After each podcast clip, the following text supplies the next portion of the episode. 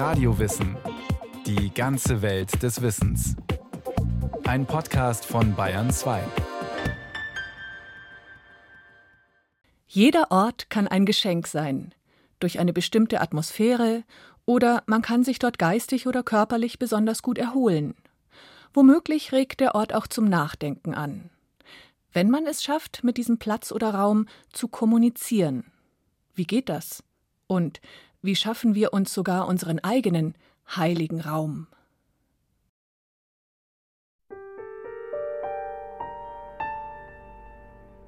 Ein dämmeriger Raum. Nur langsam gewöhnen sich die Augen an das Halbdunkel. Ruhe, Frieden, Harmonie. Ein ungewöhnlich inspirierendes Gefühl. Körper und Geist sind im Einklang an diesem Ort. Vermutlich hatten hier zuvor schon unzählige andere Menschen exakt denselben Eindruck, unabhängig davon, woher sie kamen und welches geistige Gepäck sie mit sich trugen. Der Raum sprach zu ihnen, und sie verstanden seine Sprache. Chartres. Zu Stein gewordene Schönheit.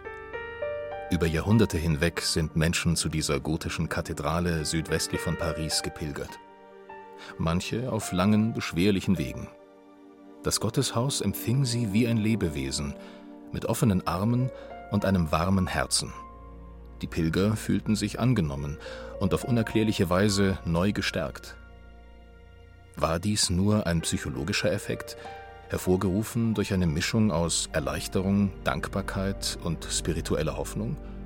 Oder sind sakrale Bauwerke oft auch ein Spiegel kosmischer Gesetzmäßigkeiten, Verkörperung einer Harmonie, die den Menschen schützen und stärken kann. Was spürt man oder was könnte man spüren, wenn man eine Kathedrale wie die von Chartres betritt? Ja, besonders in der Kathedrale von Chartres bemerkt, dass ich mich in dieser Kirche stundenlang aufhalten kann, ohne dass ich das Gefühl habe, mir wird es jetzt zu dunkel oder zu eng oder zu fromm, ich muss jetzt da wieder hinaus ins Freie, sondern es hat auf mich gewirkt wie ein großes Wohnzimmer. Und manchmal habe ich das Gefühl gehabt, die Kathedrale legt sich so wie ein Mantel um meine Seele, macht mich warm, erfüllt mich, inspiriert mich. Gernot Candolini, Pädagoge, Fotograf, Autor. Sein Buch Die Kathedrale Heimat für die Seele fängt die spirituelle Ausstrahlung von Kirchenbauten ein, die ihn in besonderer Weise inspirieren. Mit der Kathedrale von Chartres hat Candolini sich intensiv auseinandergesetzt. Fasziniert hatte ihn zunächst ein ganz bestimmtes Detail, das weltberühmte Labyrinth aus grauen und schwarzen Steinplatten, das in den Fußboden des Gotteshauses eingearbeitet ist. Ein Symbol, das auch an den Lebensweg des Menschen erinnert. Manchmal unüberschaubar, voll überraschender Wendungen, auch mit vermeintlichen Rückschlägen, die sich wie eine Sackgasse anfühlen und die sich dann doch ganz plötzlich in Wege verwandeln, die zum Ziel führen, zur eigenen Mitte, manchmal vielleicht sogar wieder alle Hoffnung. Aus der Faszination für das Labyrinth in Chartres wurde für Gernot Candolini die Faszination für Kathedralen weltweit. Architektur, Farben, Skulpturen, alles fügt sich in den architektonischen Meisterwerken auf vollendete Weise zusammen. Diese gotischen Rundfenster oder auch einfach nur die Farben dieser Fenster oder manche Details der Architektur sind einfach schön und diese Schönheit berührt. Man muss allerdings auch bereit sein, sich berühren zu lassen. Nicht zuletzt auch von der Zauberkraft des Lichts. Die Arbeit mit dem Licht war ein ganz wesentlicher Bestandteil. Man hat ja das Licht hereingebeten in den Raum und hat mit dem Licht gearbeitet und versucht sozusagen auch immer wieder Lichteffekte oder Licht Ereignisse darzustellen, ob das jetzt eine besondere Lichtkonstellation zu bestimmten Tagen des Jahres waren oder ob man einfach mehr gearbeitet hat mit der Verwandlung des Lichts durch die Farben. Und da sind den Meistern ganz großartige Dinge gelungen. Ich nehme ein Beispiel aus der Basilika von Wesley, wo am 21. Juni die ganzen Lichtpunkte, die unterm Jahr so über den Boden tanzen, sich auf einmal in einer Reihe anordnen und dann so auf den Altar zu einen Lichtweg erzeugen. Wenn man sowas erleben kann, das ist natürlich ganz was Eigenes und Schönes.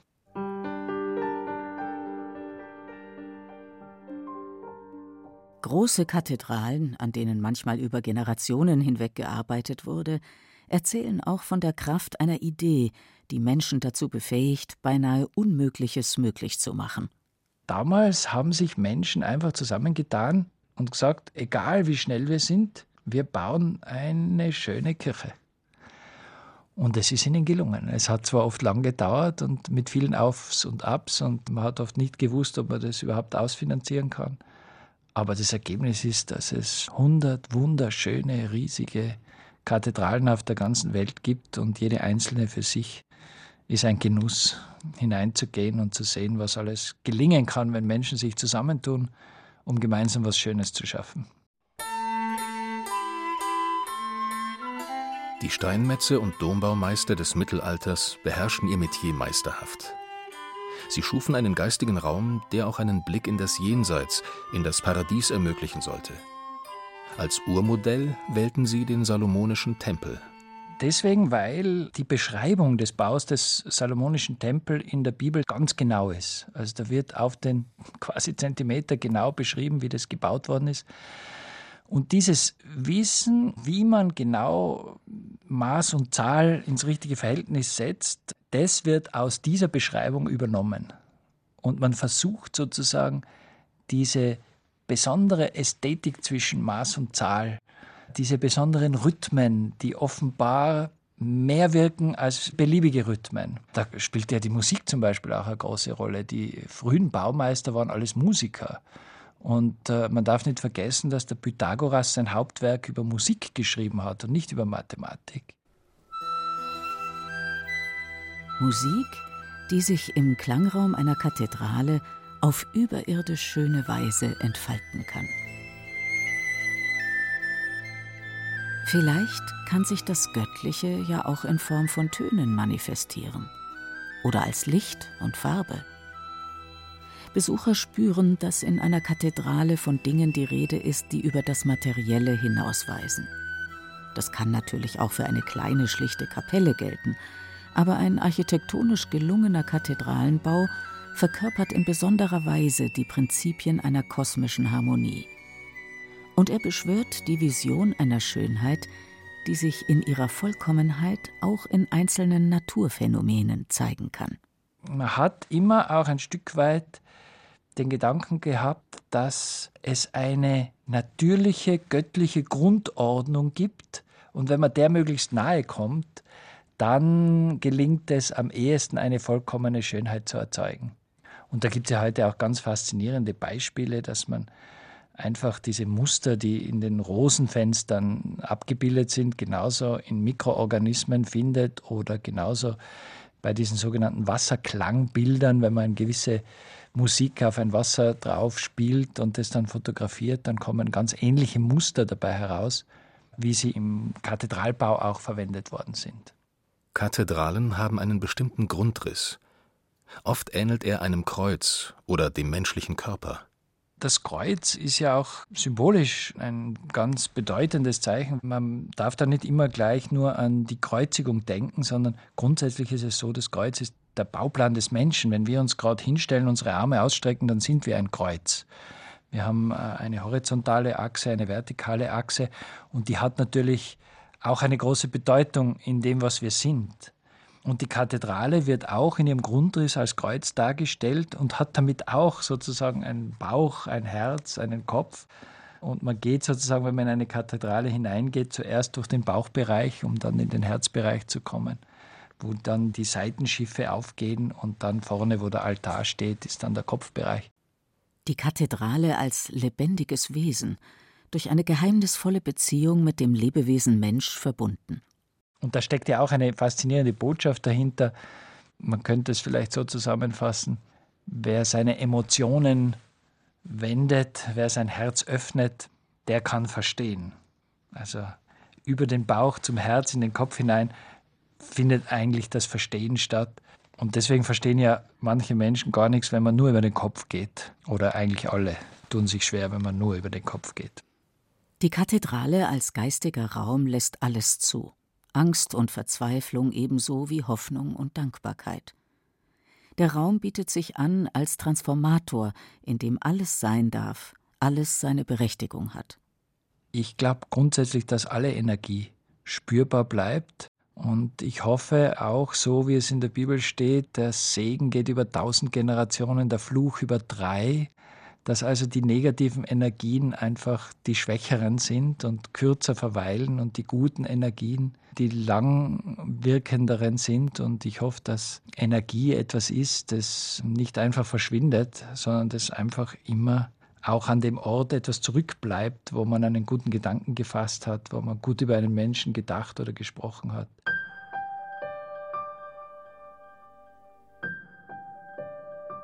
Und in manchen Räumen hat man wirklich das Gefühl, dass man das einfach eindeutig spüren kann, dass hier viele Menschen gewesen sind, schon vor einem, die etwas gedacht, gebetet, gehofft haben und dass man sich in diesen Strom der Energie auch heute noch hinein begeben kann.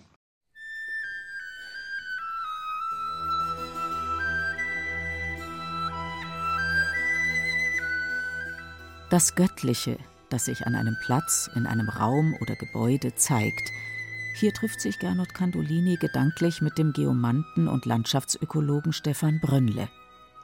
Für ihn steht außer Frage, dass Räume ein spirituelles Potenzial haben, dass sie uns öffnen können für das Transzendente.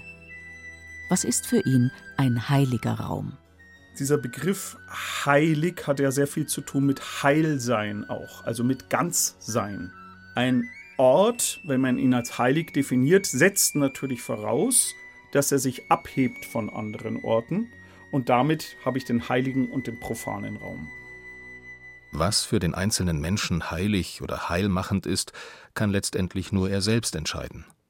Manche Räume eignen sich gut, um sich auf die Arbeit zu konzentrieren. Andere unterstützen ein geselliges Zusammensein im Freundes- oder Familienkreis, und wiederum andere fördern Kontemplation und Meditation. Es ist ein bewusster Akt, einen heiligen Raum auch räumlich abzugrenzen und ihn damit von anderen zu unterscheiden. Der Mensch ist es, der das ausdifferenziert und sagt, das im Verhältnis zu dem ist mir heiliger. Das heißt, ganzmachender. Es führt mich stärker in diese spirituelle Ganzheit hinein, bringt mich also in eine bestimmte Erfahrung. Räume, die heilend wirken, fast wie geistige Geburtshelfer, die innere Prozesse anstoßen. Was ist das Geheimnis dahinter? Was gibt diesen Orten ihre Kraft? Es gibt ein sehr altes Erfahrungswissen, das sich mit diesen Fragen beschäftigt, die Geomantie. Sie sieht in der Erde gleichsam ein lebendiges Wesen. Geo, das ist die Erde, und die Mantiken, das waren eigentlich Interpretationskünste, Divinationstechniken, Orakelkünste, wenn man so will. Es geht um eine geistige Qualität, eine seelische Qualität, eine Atmosphäre, aber eben das im weitesten Sinne auch wiederum was energetisch gemeint ist, wobei das natürlich nicht dem physikalischen Energiebegriff entspricht, sondern es ist ja eher das, was wir als Atmosphären eigentlich umschreiben und beschreiben. Konkret fassbar wird dieser Begriff der Atmosphäre oder auch des Äthers nicht. Er beruht eher auf einem subjektiven Empfinden, vielleicht vergleichbar mit der kosmischen Lebensenergie Qi. Der Äther ist sozusagen der Mittler oder das Bindeglied zwischen der materiellen und der geistigen Welt. Alle drei Wirkebenen verdichten sich zur Kraft eines Ortes, vielleicht analog zu der Vorstellung, dass Körper, Geist und Seele das Wesen eines Menschen ausmachen die drei Welten, unsere physische Ebene, unsere Objektwelt sozusagen, dann die geistige Ebene, die Paradieswelt, das ist der Sitz der Archetypen, der Archangeloi, der Erzengel, das ist die Ebene, in der sozusagen Platon die Ideenwelt verortet. So, und Jetzt haben wir ganz oben diese Ideenwelt, diese Paradieswelt und ganz unten unsere stoffliche Ebene, die Objektwelt. Und dazwischen gibt es dann eine dritte Ebene, eine Verbindung, die Welt des Ätherischen. Das ist die Welt, die von den Kelten auch Wasserwelt genannt wird. Deswegen, weil sie fluktuierend ist, weil sie sich permanent verändert wie das Wasser, wie in Träumen, kann sozusagen ein Gesicht sofort ins nächste verschwimmen und doch bleibt die Identität erhalten. Für Stefan Bröndle steht die Kommunikation zwischen Mensch und Ort im Mittelpunkt seines beruflichen Engagements. Er ist Mitbegründer der Geomantieschulen Hagiakora und Inanna und bietet Kurse und Seminare an.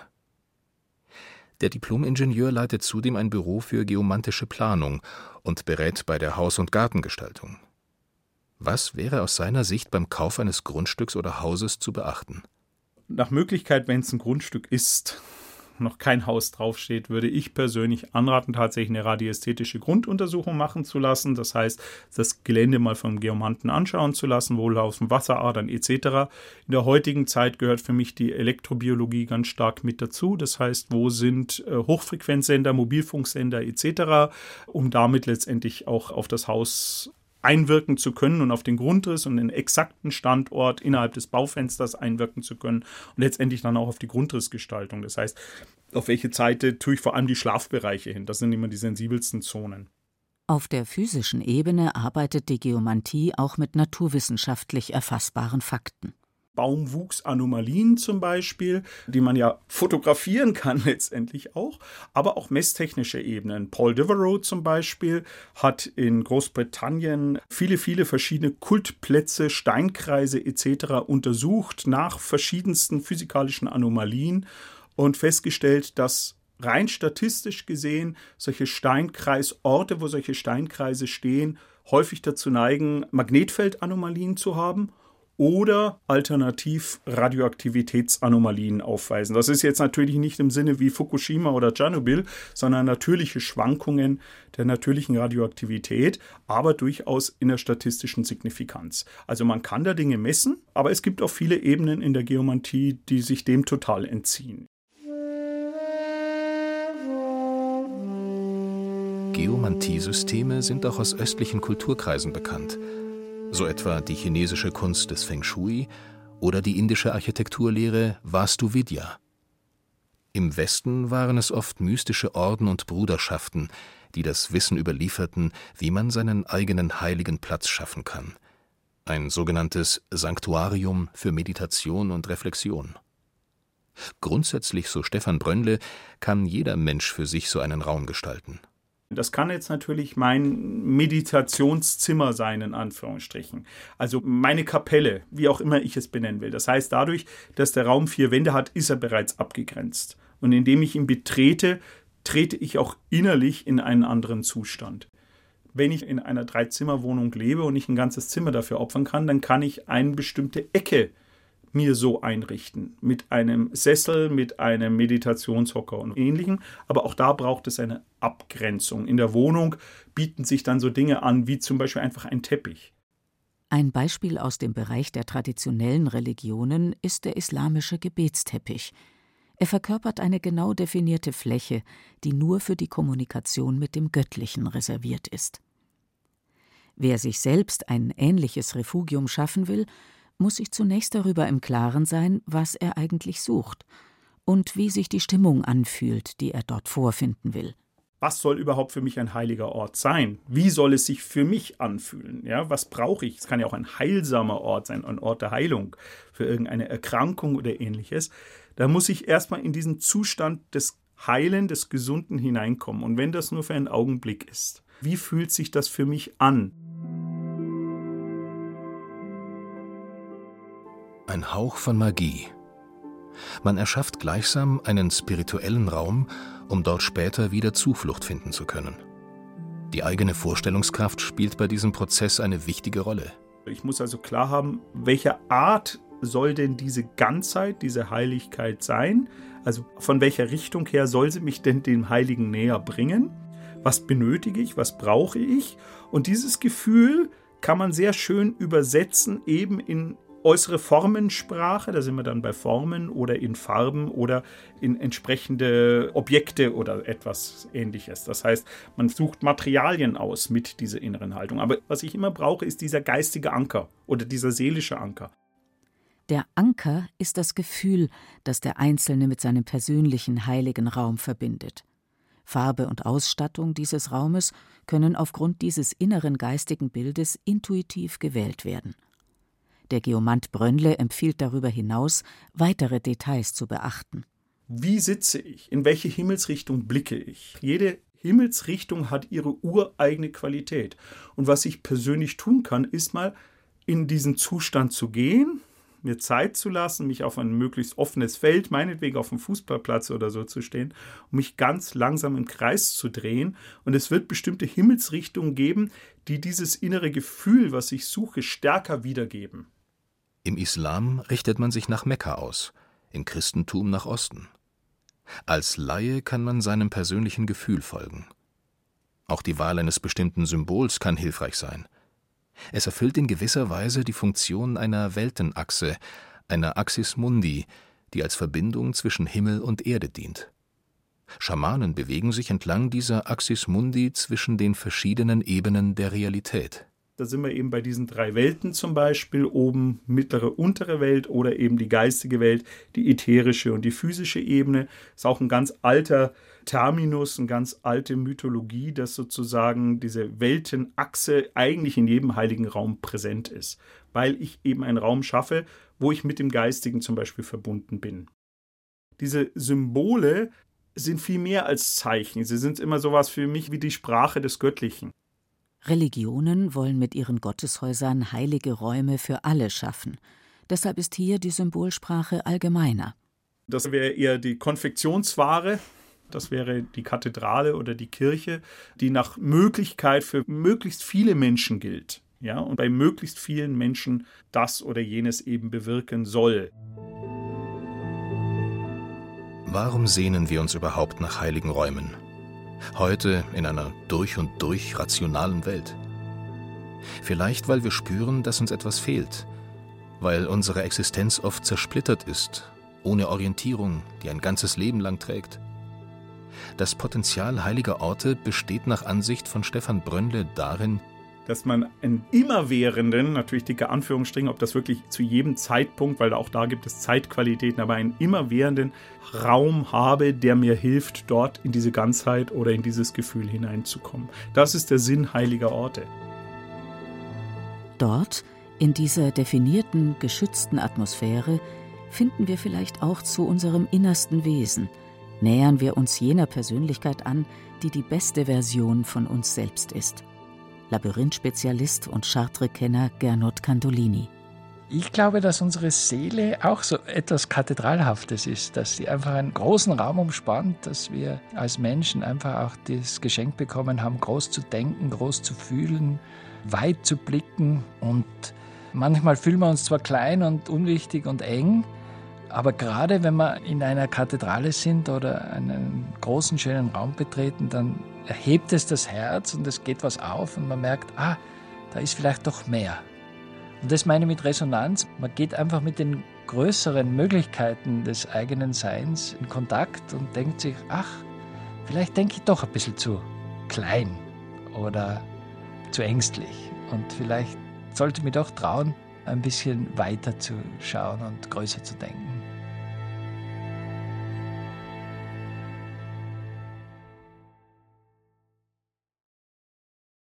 Der heilige Raum. Resonanz zwischen Ort und Mensch von Gerda Kuhn. Das war ein weiterer Radiowissen-Podcast aus dem Bereich Ethik und Philosophie. In der Technik war Monika Xenger. Es sprachen Beate Himmelstoß und Christian Baumann. Redaktion Bernhard Kastner.